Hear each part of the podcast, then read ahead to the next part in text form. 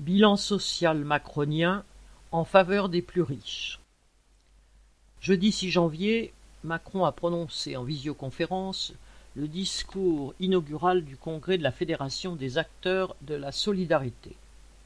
Devant ce congrès, qui regroupe 870 associations ou organismes portant assistance aux personnes en situation de grave détresse sociale, le président a cherché à vanter son bilan social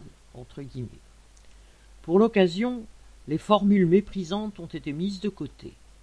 Il n'était pas question d'énoncer que, citation, on met un pognon de dingue dans les minima sociaux, fin de citation, ou encore qu'il suffit de, citation, traverser la rue pour trouver un emploi.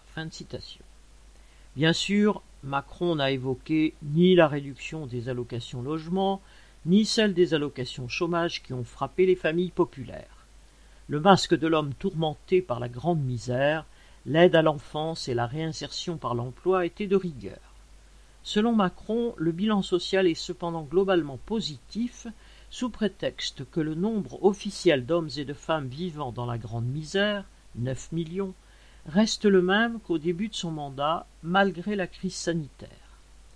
Macron a déroulé les mesures qu'il n'a pas prises pendant cinq ans, mais qu'il prendrait si plus de temps lui était donné. Ainsi, il promet, entre autres, des dispositifs d'accueil des enfants de mères isolées pour leur permettre de trouver un emploi à plein temps.